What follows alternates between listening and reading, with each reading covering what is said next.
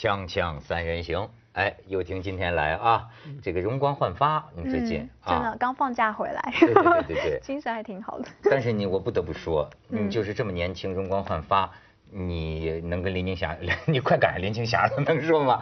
等到我哎他有外号是小林青霞嘞，真的假的？我不晓得，我编 我编你编的吧？哎不要让我高兴一下。有点有点像林青霞，不要让我高兴一下。就像这个照家辉的说法，有点像林青霞处女的时候，是吧？我们哪有我你你说的吗？是是是，这是多大岁数的时候？高中嘛，高中就十五六吧。十五六。哎，现在也蛮像的，你是有点那把头凑凑过来。对对对。我不敢，我不敢，我不敢。所以这个林青霞最近呢，嗯。这个举国同庆 啊，六十岁的生 生日了，六十岁生日引起很多网友的这个议论。对啊。呃，家辉尤其啊感到心潮澎湃。因为那那天晚上我很荣幸嘛，有去嘛，在香港半岛酒店，呃，可是我没有澎湃啊，我难过了好久，一个礼拜，因为拉一个礼拜也太久了。因为拉丁我跟我太太一起去，然后呢，我就跟我老婆，哎，穿好一点，把你还去买了新的鞋子哈，穿了最好的衣服走去，因为啊，去这种场合啊，坦白讲，就希望被拍到一张照片嘛。结果门口果然站了一大堆的狗仔队娱乐版记者，那狄龙跟他太太 Amy 来，大家对对对。啊，梁朝伟、刘嘉玲来，当然也拍。那当马家辉跟林美姿来，大家，对对对对对对，不骗骗你啊，他们手就举起来了。后来不晓得有个只有一个好像是哪里来的，日本还是什么的，刚好住在那边半岛酒店，可能不知道谁是谁嘛，就拿着一个那么小的照相机，他 拍了一下。那都算了，那玩了一个晚上，蛮好玩的，大家都是熟朋友嘛，唱歌跳舞啊，胡军啊，唱歌跟那年轻小哦胡跳舞，军都去了胡军去了哈，然后呢，呃，玩到一点多，剩下我们十个人嘛，继续喝酒，喝得七七八八了，然后出来，我说这总现在只有我跟我老婆下来，总轮总轮到我们了嘛。马上本来领带都拿下来，又重新 绑上又下来，一模一样，历史重演。门口一半夜一两点，还是一群的记者站在那边，可是呢，一看到我出来也是，抽烟的抽烟，聊天的继续聊天，没人理我，没有看到半张照片，我没得像广东话说抽水啊，没得抽水啊你，应该跟青霞姐一起出来。他们要继续玩，不是家辉哦就你要等到最后一刻跟他一起出来，对不要太谦虚。当时是没拍，但是第二天周刊已经把他跟林青霞的这个不干不净的这个过程啊，都已经画出来了。我太可怕了 我可以给你看看。我要看我要看我这个看看看看看啊，咱们看看这个最近青霞姐姐她的这个呃音容呃不能说音容能也是音容笑貌嘛。嗯哎，过六十岁的生日老实说，你真能欣赏吗？啊，我 我也欣赏了，当然再看下边。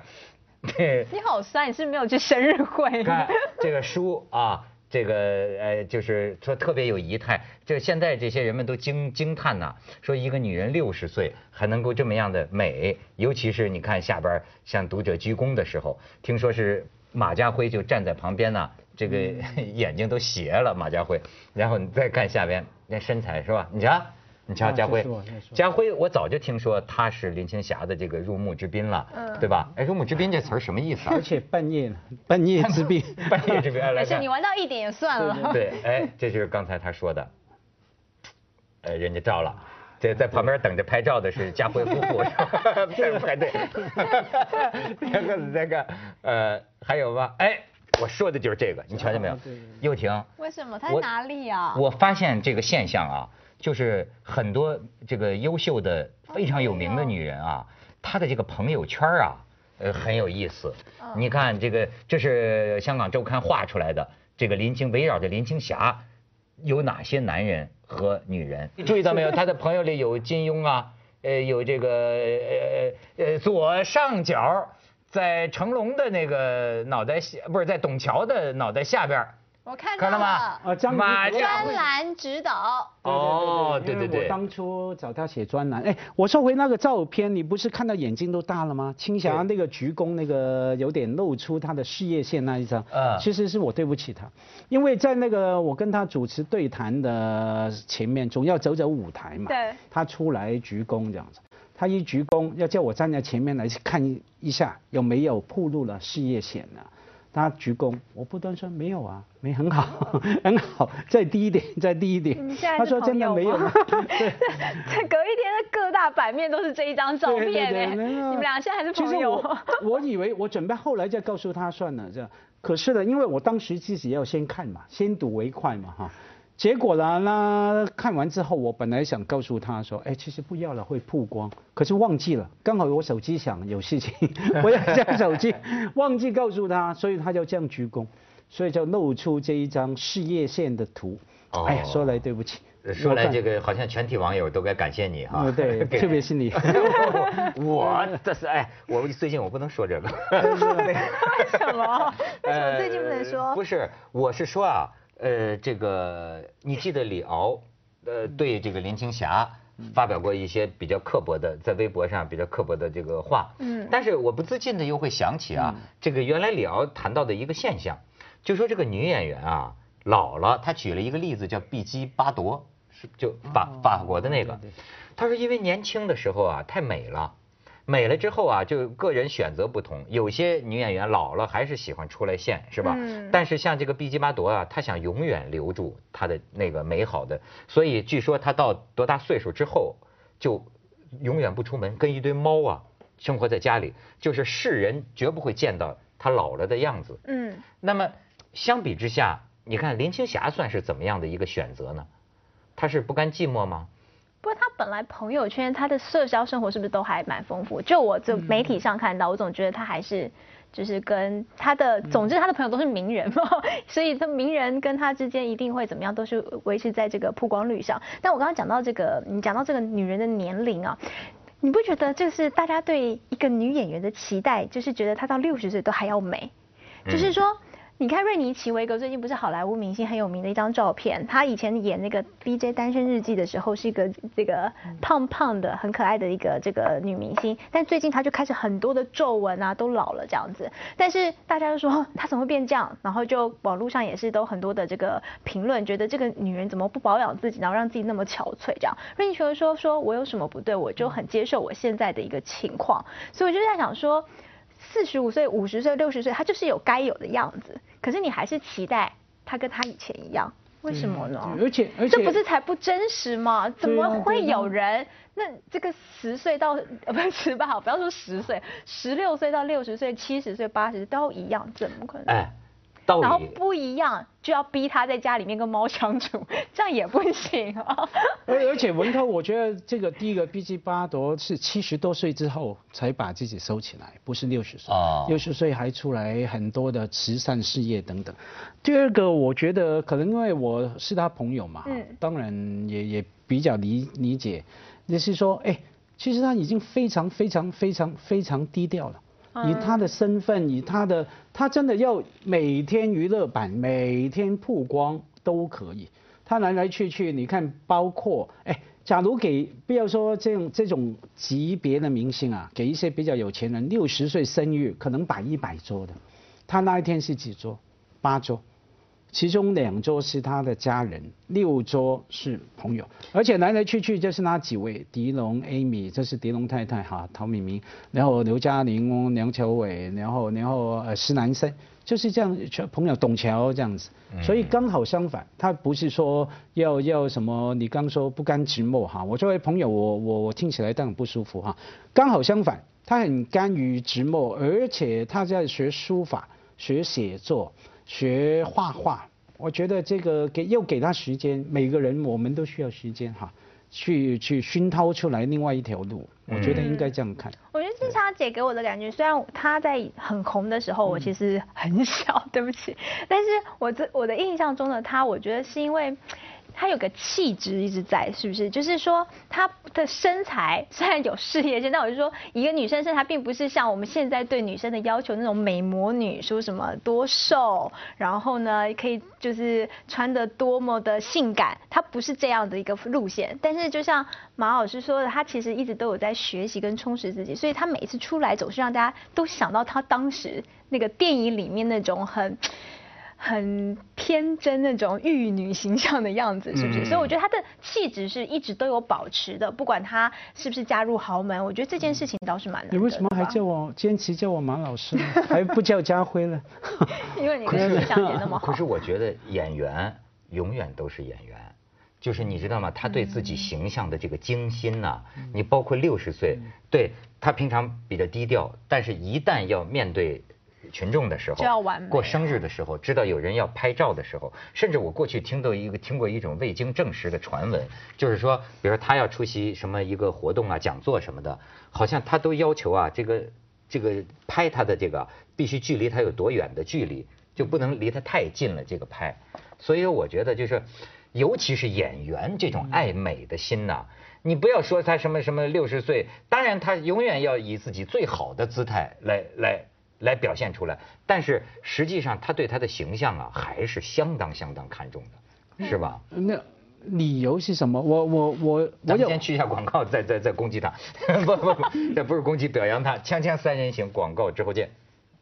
嗯，你再看这还有一九七二年的，一九七二年的这个林黛玉的呃造型，我是没见过这个林青霞了，但是我听就见过他年轻的时候见过他的人，就说美的呀，就是让人窒息，就说是台湾几大美人儿嘛。就说特别特别的美，哎呦，每一个描述这种她的年轻时候美的那个人呐，我觉得跟我说话的时候，我注意到她眼中金光 金光大盛，你知道吗？就是就是弹出爱心。对，就是，但是你看他这书里有些照片，他的这种交往啊，也让人这个唏嘘不已，哎，是不是？嗯这张国荣、哥哥啊，这林林青霞，嗯，对我看，假如文涛你有机会哈，跟跟他接触，或许那个那个感觉会不一样，因为你交友广阔哈，见美人帅帅哥太多了，可能你也碰过这一类的大美女，除了说。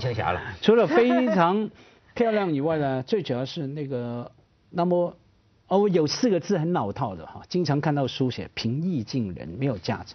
哇，那种那种亲切，你知道吗？他觉得 OK，他就是朋友，跟你交朋友，啊，呃，聊天也好。可是你看到那种亲切，不是装出来的，我要你觉得我亲切，他就是这样啊。因为他他从十六岁开始出来慢慢拍戏哈，我觉得那种再加上他的美貌，才是他的魅力的所在哈。所以那个那个，哎，晚上我们去跟他打打麻将。是 吧对对对，我们那哎，他们都好打麻将，我发现啊。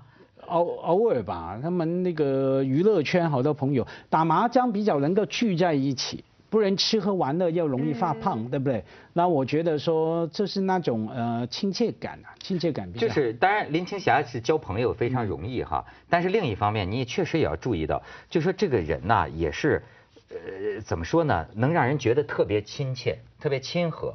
你好比比方说，呃，他喜欢认识一些知识分子，对吧？那好像知识分子去讲个座呀，去什么，真的他去去不仅不仅去听啊，而且甚至捧上一束花给你，确实是会让人觉得啊，特别特别好交朋友得这是他的。特点，还是台湾女生的特点啊？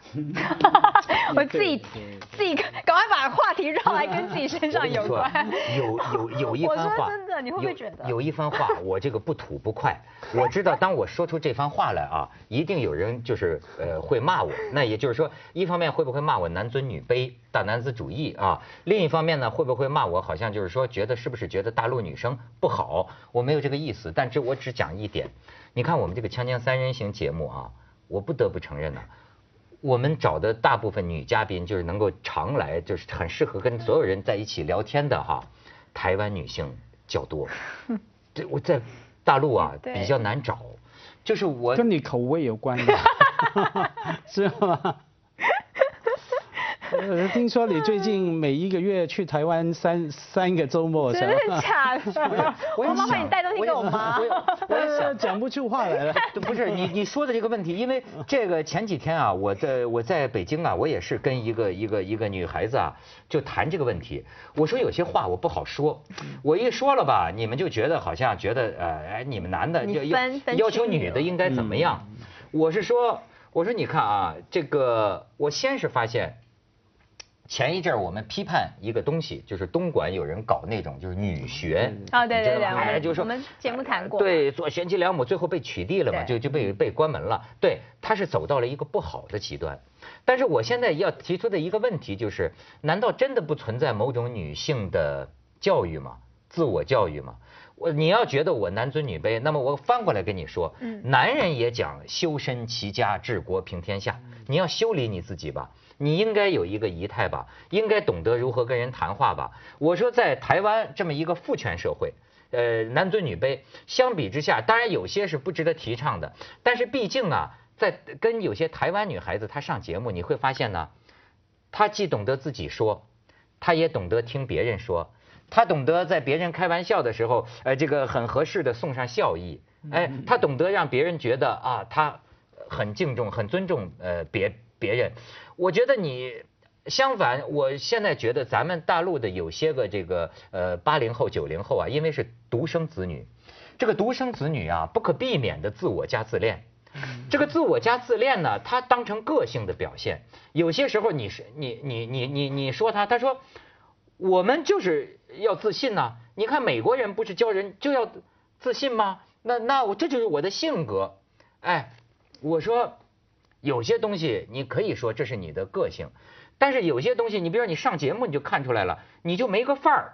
嗯。我就认为现在这个大陆的少数女孩子吧，我我不知道你是个什么范儿。台湾女孩子有个范儿，宋庆龄也有个范儿，宋美龄也有个范儿，对吧？呃，这这包括咱们过去的这个所谓的女女性的，算是这个这个吴吴仪副总理，我认为她也很有个范儿，对吧？但是怎么今天的有些女孩子她，你我不觉得，我觉得未经教化，我的那种感觉。哎，你觉得我这个说法是男尊是是或许不只是女生，我觉得是台湾，嗯，可能这个社会让我们让我给我的感觉是说，当你到越高的位置的时候，你只能越谦虚，这是一个整个社会都不管是逼迫你，或者是告诉你说你得这么做。你说男生也这样，你做到大老板。你其实讲话是很小声的，在社会上，你这个只能私下可能可以跟你员工就是军事教育。你看郭台铭也是，他在私下是个是个霸主啊，但是他在镜头面前，他在别人记者跟你问的时候，他不太可能展现出他特别霸气的一面，他必须要比较就像你说的这种进退，就是说。总是让大家觉得是当你的这个稻穗越饱满的时候，你得头越低。我觉得这是我就是说，另外一种你要你要这么说，对我可以翻过来说男的。我过去还跟他们讲过一种，可能也是我个人的偏见啊，因为我接触的人很少。我往往发现呢，比如说啊，在海外呃留学有海外留学经历的这个学者。到我们节目里来，包括或者像是呃台港的一些一些人，呃男男士到我们节目里来，他呢好像比较能够跟人平等的交流，但是相比之下啊，北京的学者或者有些人非常厉害，可是他好像不太习惯于啊倾听别人说话，他要压倒对方，你知道吗？他就是要要让赵哇我是对的，一说就上火，一说就急了，你知道吗？就是。这哎，我甚至那天看到这个这个谁啊？这个他们讲胡适，嗯说特别有意思。就就当时啊，就是这个胡适虽然也是新文化运动的先驱，但是所有留美的他们这一派都是讲究啊，这就是温和，咱们这个沟通，咱们讨论。比如说他不叫文学革命，胡适就叫文学改良。哎，他他这这个，但是所有爱骂人的，一注意一下，像鲁迅呐或者什么，全是留日的。那这是对对，他们会出现这两种不同的范儿。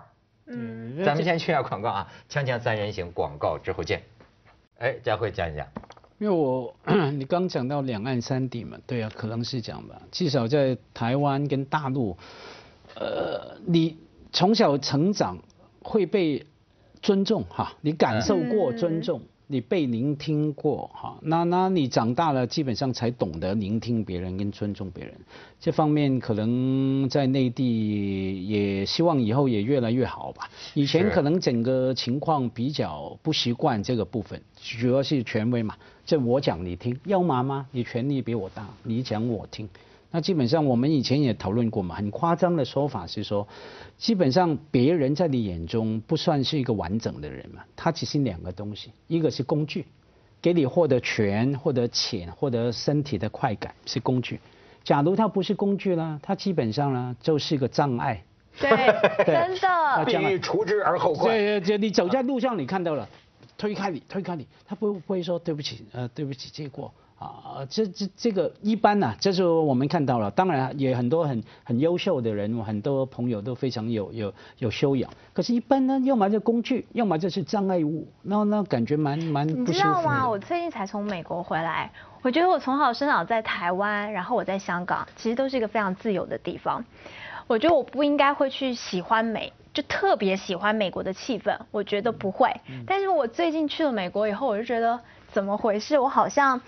没有呼吸到被就是自由空气很久那种感觉，那它的原因在哪里？其实就很小一件事情，我就穿一件 T 恤，那 T 恤我买很久，它其实就是一个名模，就是那个 Camos 他自己他弄了一个，反正他弄了一个首饰，一个反一个反讽的首饰，然后上面就写说 Life is joke，就是说生活就是一个笑话，他意思是说你可以。